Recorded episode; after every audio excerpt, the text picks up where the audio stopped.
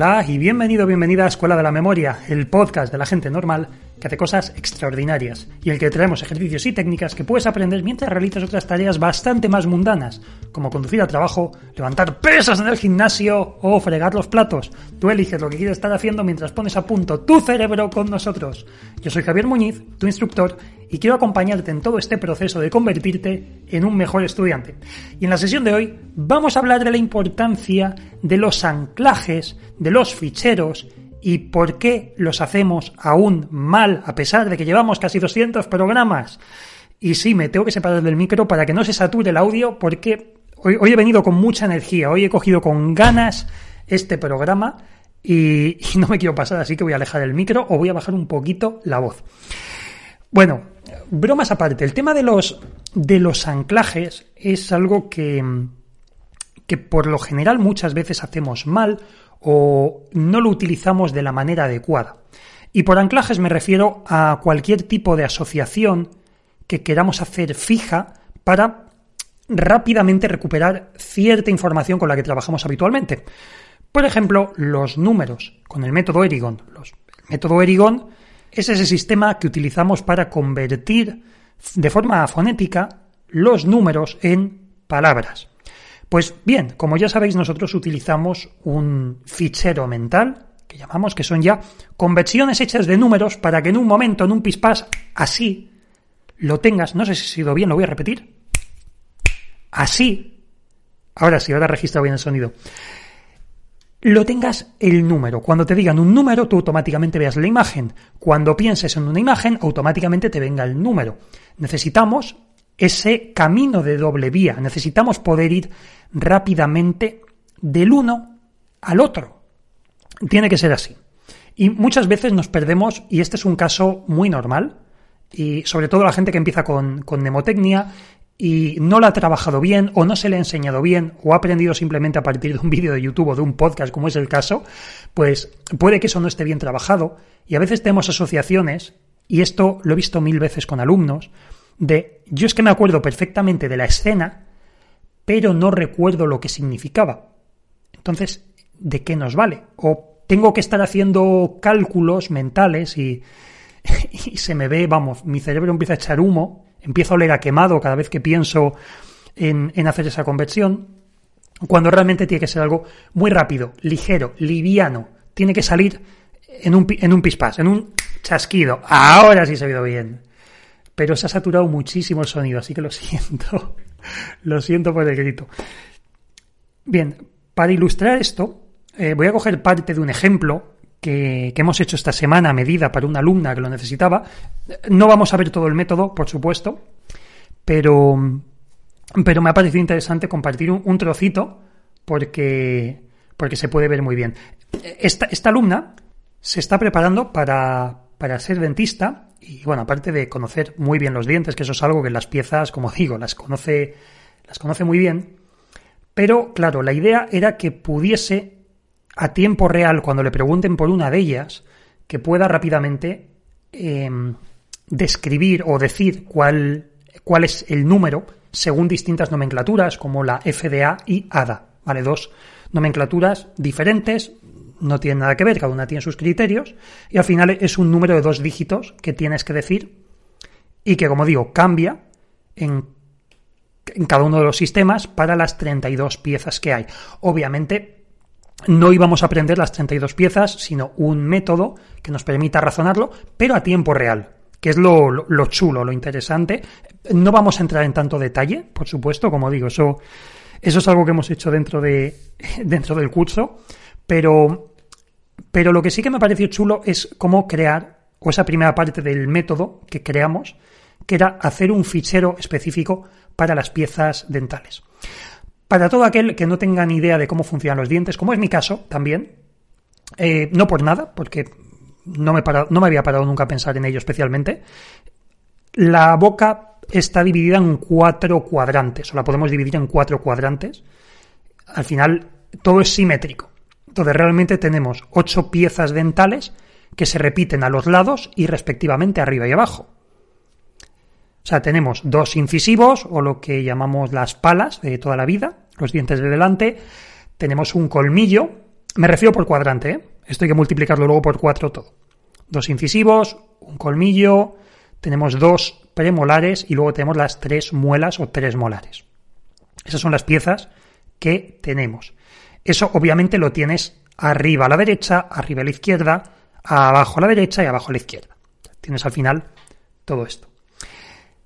Entonces, lo que, claro, aquí para este método jugamos con los cuadrantes, que es la segunda parte del método, para hacer la conversión muy rápida, pero el punto de partida era poder numerar estos dientes del 1 al 8, de forma instantánea. Que a ti te digan una pieza, que te digan, pues el segundo premolar, y tú ya sepas, segundo premolar, el número 5. Es el número 5, es la quinta pieza. Saberlo rápido. El colmillo, la tercera pieza. El incisivo central, la primera. El incisivo lateral, la segunda. Así, ¿vale? Que pueda rápidamente llegar al número. Obviamente, te lo puedes aprender de memoria. Te lo puedes aprender y puedes razonarlo, puedes saber la secuencia, que es 2, 1, 2, 3, para saberte la secuencia y demás. Pero aquí en este caso, la urgencia para mí era poder, que es una de mis máximas que tengo yo con los alumnos, cuando me piden algo de esto, alguna cosa para memorizar, yo me la memorizo. O sea, yo me lo aprendo. Lo que no saben memorizar mis alumnos lo memorizo yo para, para demostrar que se puede hacer en un tiempo récord. Entonces yo tenía media hora para, para poder hacer estas conversiones a tiempo real. Entonces, lo que hice fue crearme un fichero específico para que fonéticamente o pudiese razonarlo muy rápido eh, estos, estos dientes. Entonces, por ejemplo, el incisivo central. El incisivo central, como digo, tenemos incisivo central, incisivo lateral, colmillo o canino, primer premolar, segundo premolar, primer molar, segundo molar y tercer molar. Busco peculiaridades en la propia palabra, en el propio nombre. Entonces, el incisivo central es el único que tiene la palabra central y el sonido zen. Entonces yo por zen imagino a una persona sola meditando. Una persona que está en soledad, está en armonía, es uno. Esa es la primera pieza. Cuando oigo algo zen es uno. Incisivo central, uno es el zen.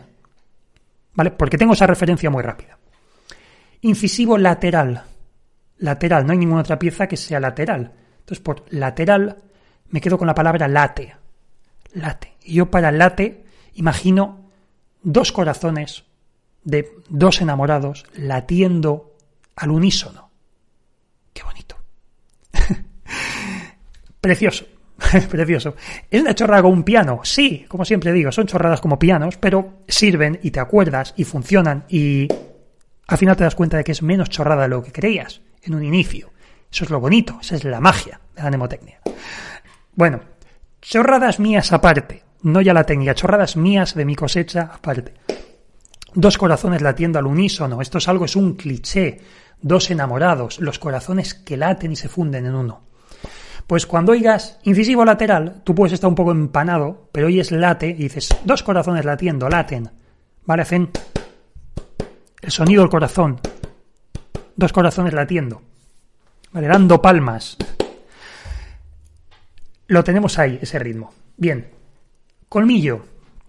Colmillo, pues imagino, un colmillo es algo que pincha, es algo que eh, tenemos muy claro, el colmillo, clavar un colmillo, o sea, lo, tenemos como que es esa, esa pieza, los colmillos de un, de un lobo.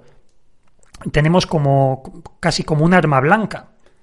Pues para colmillo imagino un tridente. Imagino el tridente de... ¿Quién era? Poseidón, Neptuno, bueno, no sé.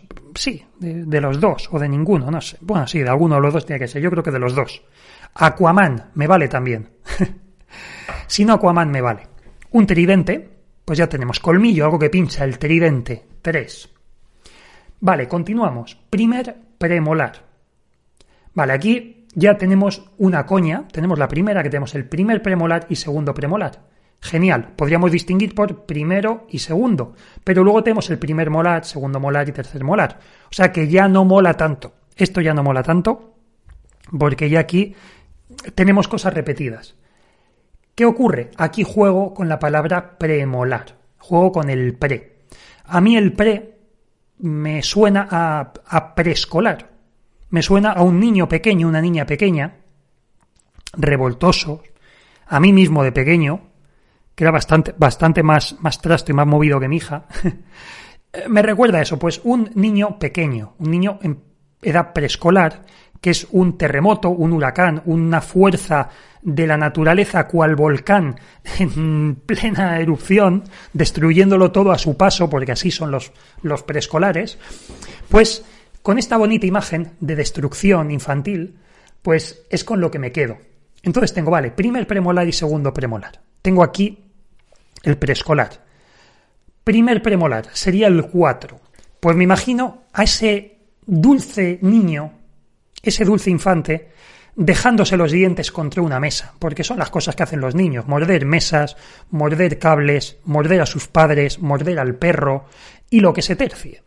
Pues eso, el niño muerde una mesa o se deja los dientes contra la mesa, el padre resignado, la madre le miran como diciendo, Madre de Dios, pero bueno, vamos a ver, ya aprenderá. Entonces me quedo con esa imagen. La primera vez el niño se deja los dientes. La primera vez porque está haciendo cosas de niño. La segunda, el segundo premolar, que sería el 5. Aquí me imagino a mí mismo de pequeño, el tipo de mm, intento volver a dejarme los dientes contra algo. ¿Y qué ocurre? Ya la segunda, mi padre dice basta ya, y me calza un sopapo como la suela de un zapato por, por, estar haciendo el imbécil, por estar haciendo cosas de niños. Pues eso, llega y guantazo al canto, cinco dedos, me deja marcados en la cara. Eh, bueno, obviamente esto eh, no me lo hacían de pequeño, ¿eh? Papá, mamá, os quiero. O sea, esto es ficción. Ningún presentador de podcast salió dañado en, en la grabación de este programa. ¿Vale? Pero la imagen es cuanto menos graciosa o tiene sentido. ¿Vale? Vedlo desde un punto de vista cómico, no me denunciéis por maltrato infantil. Tenemos esta imagen ahora, entonces, ahora es muy fácil acordarte, con esta salta de chorradas que voy diciendo, ahora es muy fácil que recuerdes, primer premolar, el preescolar, la primera vez se pega un leñazo contra la mesa y en la segunda el padre o la madre le calza un guantazo o le pega una palmetada en el, en el, en el culete para que, para que el niño pare y deje de hacer el idiota. Pues ya está, ahí lo tenemos. Primer premolar, segundo premolar. Vamos a hacer recopilatorio muy rápido, nos quedan tres piezas. Pero si yo te digo colmillo, el colmillo pincha. ¿Cuál es? El 3, el tridente. Muy bien. Sé que no te oigo, pero sé que lo sabías. Sé que lo sabías. Esa es la magia también de los, de los podcasts. Sé, sabía que lo sabías. Me está recordando un capítulo de Friends esto. Sabía que sabías que lo sabíamos. Espero que cogéis la referencia. Vale, más, tenemos el colmillo, vale. Incisivo central. Incisivo zen. Está en paz, es uno. Incisivo lateral. Late. Late en dos corazones. Segundo premolar. Segundo premolar. El niño por segunda vez. Guantazo al canto. Bien, nos quedan tres, nos quedan las muelas. Aquí en este caso, realmente, según me fui viendo, no me hacía falta ya, porque ¿Por qué? Porque ya son los tres últimos. Son las tres muelas. Si me hablan de muelas, primero, segundo y tercero. 6, 7, 8. O sea, realmente es o sumarle al 5. Eh, sabemos que es a partir del 5, entonces es el 6, 7 y el 8. Igualmente podéis buscaros.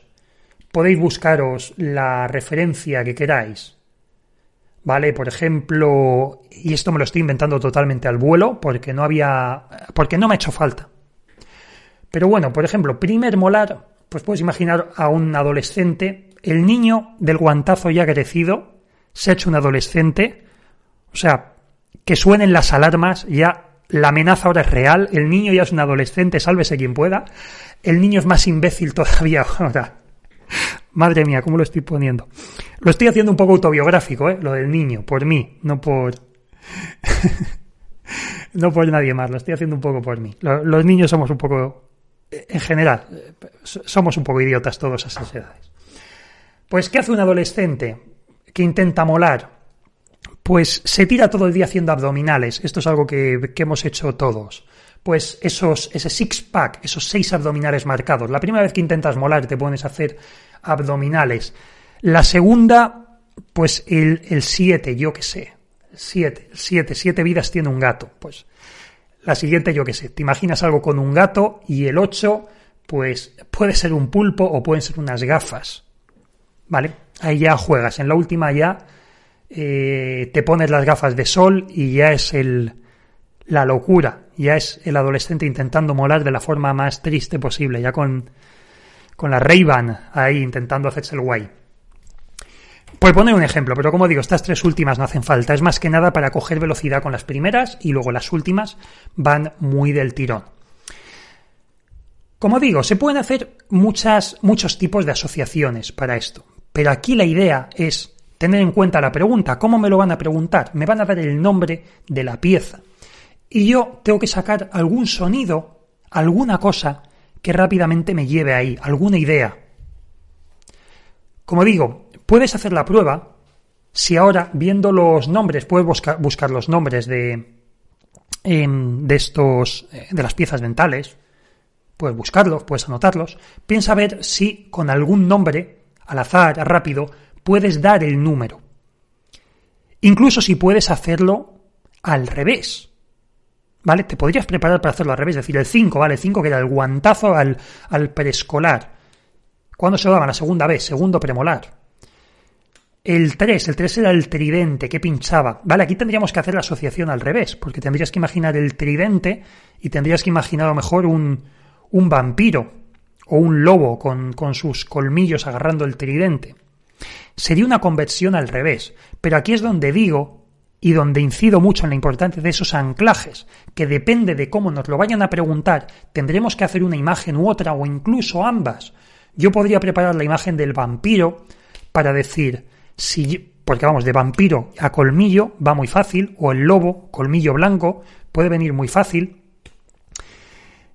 Y es, si me preguntan por el 3, pues que sepa que tenga esa imagen del tridente y el vampiro con el tridente, o el vampiro mordiendo el tridente con el tridente entre los dientes, o el lobo.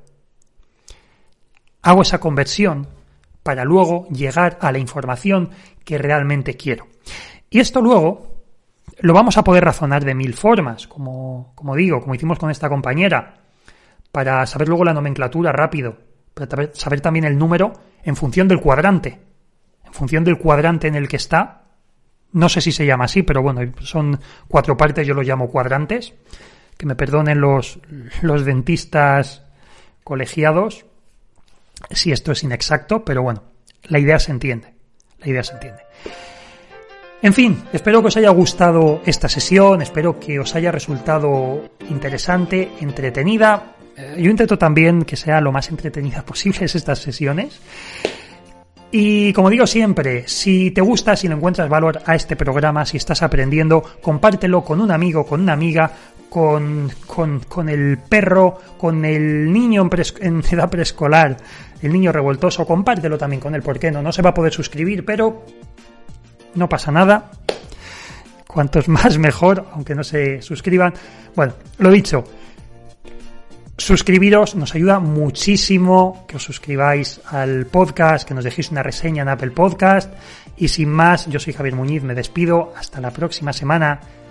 ¿Cuándo? ¿Cuándo? Iba a decir dónde. ¿Cuándo nos veremos en el próximo programa del podcast de Escuela de la Memoria?